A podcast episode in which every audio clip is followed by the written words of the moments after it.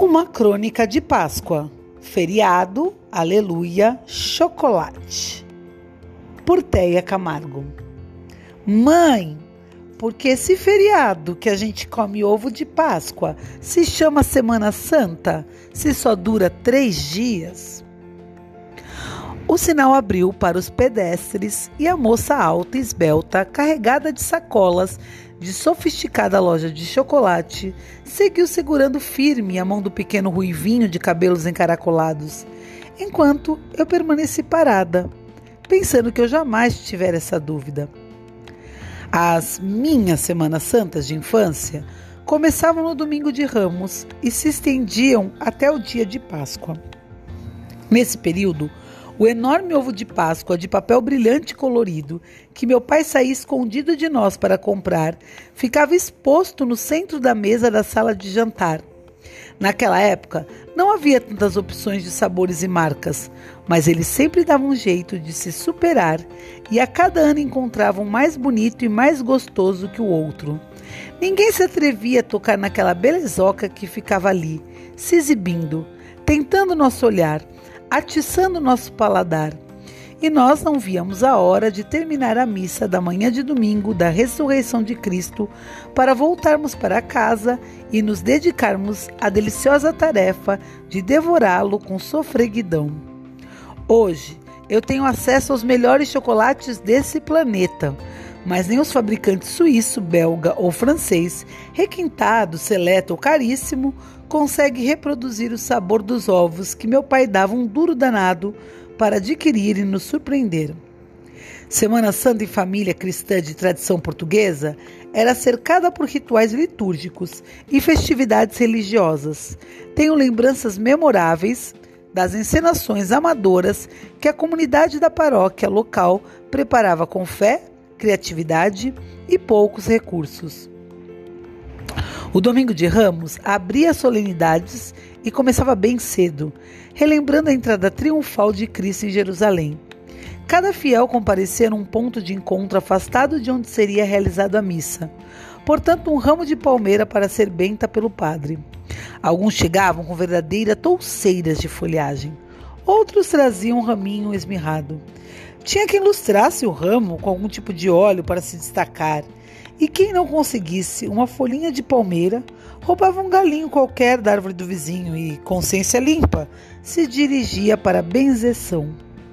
Não lembro quantos anos eu tinha quando meu pai, frequentador assíduo da igreja e amigo do clero paroquial, chegou com a novidade de que nossa casa seria palco da cerimônia de onde partiria a procissão.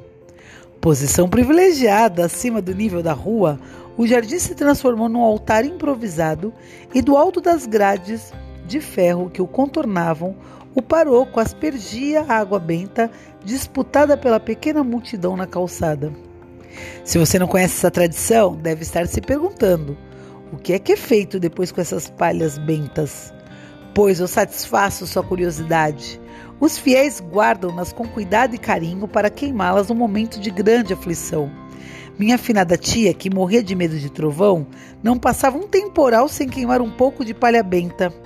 Entendeu por que algumas pessoas se minuciavam de verdadeiros estoques de ramos? Segundo e terça eram dias reservados aos preparativos das demais cerimônias. Grandiosas e trabalhosas demandas, metros e metros de tecido roxo que as mãos calejadas das costureiras conhecidas transformavam em toalhas e capas para cobrir os altares e os santos. Enfeites coloridos, flores e ornamentos eram suprimidos e seu lugar ocupado por demonstrações de sofrimento, tristeza e luto. Na quarta-feira ocorria a procissão do encontro. Recebi esse nome por ser um momento em que Nossa Senhora das Dores, a sofrida mãe de Jesus, saía de uma determinada igreja, geralmente menor em tamanho e prestígio do que a paróquia, para encontrar-se com Nosso Senhor dos Passos, esse já com a cruz sobre os ombros. Um drama emocionante que costumava levar as mães presentes às lágrimas, talvez mais preocupadas com o futuro de seus próprios rebentos do que com o do protagonista, pois o final daquela história todo mundo conhecia. Quinta-feira era o dia do mais concorrido, Pela manhã, batismos e crismas. Mães novatas disputavam a data com garra e, quando vencedoras, extravasavam alegria tão genuína que destoavam do tom sorumbático exigido para a ocasião.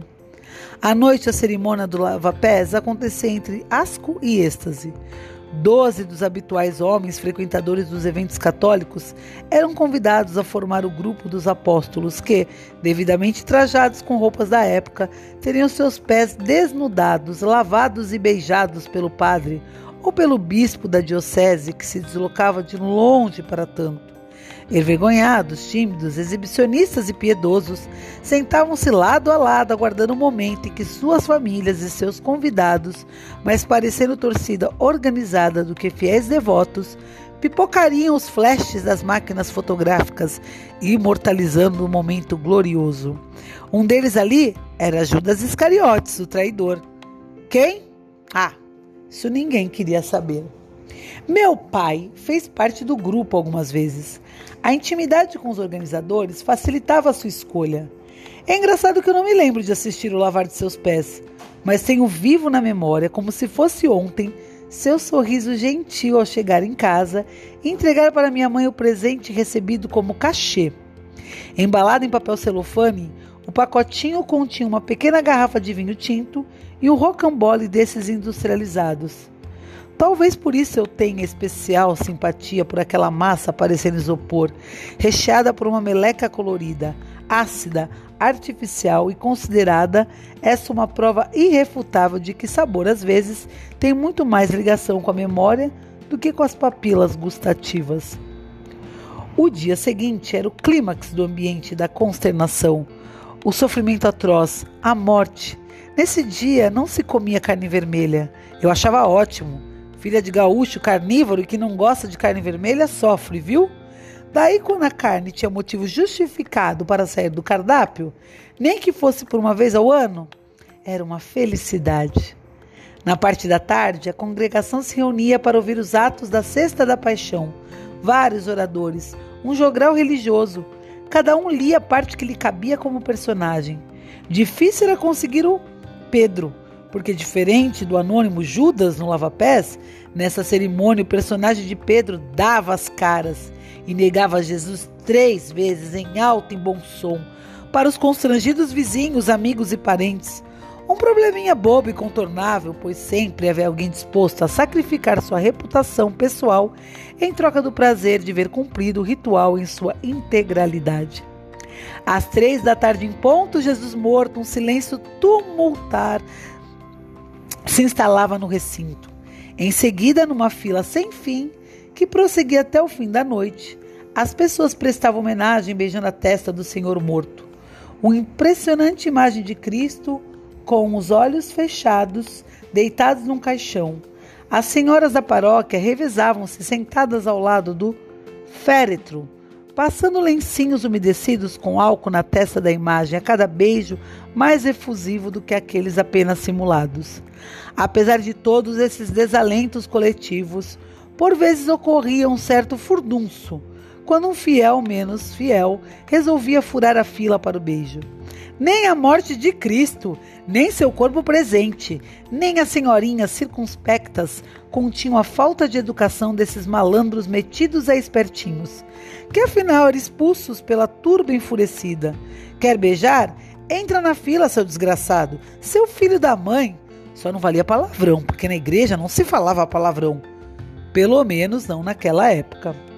Sábado de aleluia e o ovo lá, meio molengo pelo calor que teimava em continuar após o verão no subúrbio do Rio de Janeiro, mas inteiro, exalando um perfume mais imaginário do que real, que entrava pelas narinas, sem ligar para a farta embalagem dupla que separava nosso desejo do objeto de desejo.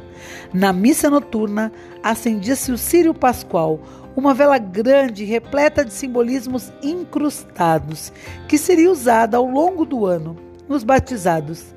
Também era dia de vigília, a mais famosa da Igreja Católica, Vigília Pascual, véspera da ressurreição de Cristo, e os cristãos permaneceram acordados, orando, durante essa espera. Para a garotada, entretanto, não importava nada disso. Sábado de aleluia era dia de malhar Judas, Dentre os diversos candidatos ao cargo, sempre se escolhia uma fofoqueira famosa, uma moça de conduta duvidosa ou um bêbado conhecido no bairro e a moçada usando estopa, roupas velhas dos pais, maquiagem surrupiada de penteadeira da mãe e peruca que alguém conseguisse reproduzir com materiais descartados, materializava a pessoa. De madrugada, o mais ousado do grupo subia no poste, amarrava a criatura, portando um cartaz nada elogioso, e ao meio-dia dava-se início à total destruição do boneco personagem achincalhado. Finalmente chegava o domingo de Páscoa, ufa, uma demora e tanto, mas recompensada com a bacalhoada da minha mãe, que nem o melhor chefe de cozinha portuguesa consegue igualar. Uma quantidade absurda de azeite, batata e couve acompanhava os filés que eram mergulhados em água gelada por dias seguidos, trocada a cada seis horas com rigor britânico. O despertador da família era retirado da mesinha de cabeceira do casal e ficava na bancada da pia, de prontidão, avisando o momento da troca, ainda que no meio da noite. Valia a pena. A sobremesa em geral era um pudim de leite. Mas quem queria saber de doce? Ninguém aguentava mais comer chocolate ou bombom.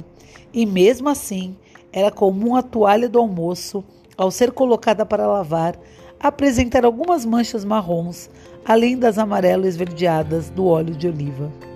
E o menino ruivinho, que não sabe nada disso, que jamais teve a oportunidade de esperar uma semana para se lambuzar de chocolate? Com certeza ele não conhece o drama da paixão de Cristo e todas essas minhas lembranças não devem passar de uma boa historinha para adormecer. O fato é que não importa a religião, não importa se acreditamos ou não, se tenhamos sido criados nessa tradição ou não. A ressurreição nos traz uma mensagem de vitória, de superação e de perseverança. Páscoa é esperança, e a esperança nos faz acreditar que tudo é possível, até quando tudo parece perdido ou inalcançável. Por Teia Camargo, 31 de 1 de 2015. Queridos alunos, a crônica foi longa, mas foi para desejar a todos vocês uma linda e santa Páscoa. Um beijinho do coração da Ana Lu.